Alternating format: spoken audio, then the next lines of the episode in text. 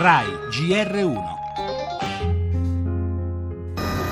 Siamo sopra l'Ardenza, uno dei punti più interessati dalla forza delle acque. Qui si ha il senso proprio della distruzione che ha colpito questa zona di Livorno. La Florida in questo momento è totalmente in ginocchio. È veramente un disastro mai visto, eh, moltissime zone allagate.